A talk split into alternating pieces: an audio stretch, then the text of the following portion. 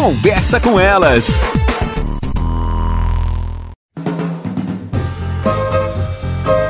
Olá, eu sou Cristiane Finger, jornalista. Ana Paula Lundegren, psicóloga. Estamos começando mais um Conversa, Conversa com, com elas. Alfabetização. Até que idade a criança precisa estar alfabetizada? Quando que esse pai e mãe precisa se preocupar? Por quê?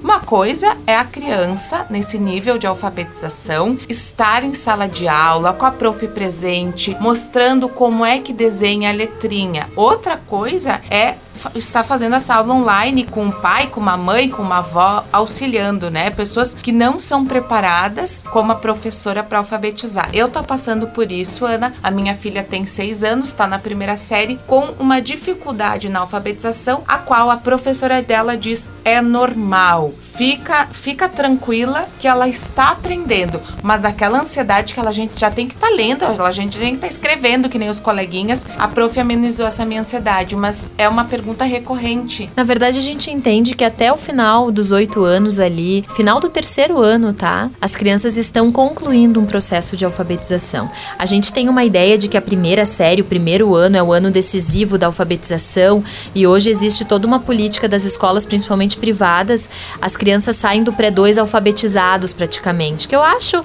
honestamente desnecessário. Se a criança tem interesse, quer aprender as letrinhas e ela vai conduzindo um processo nesse sentido, ok.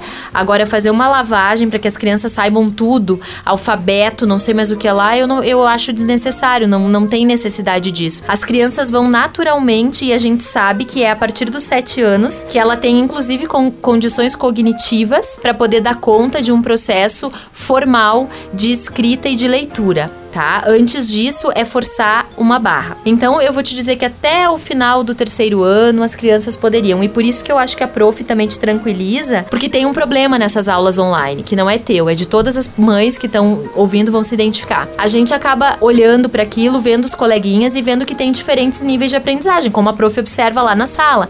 Só que a gente vai se angustiando porque a gente começa a comparar o nosso filho com os demais. Ah, o fulano já sabe escrever o nome, o meu ainda não. Ah, o fulano já faz frases, o meu ainda não.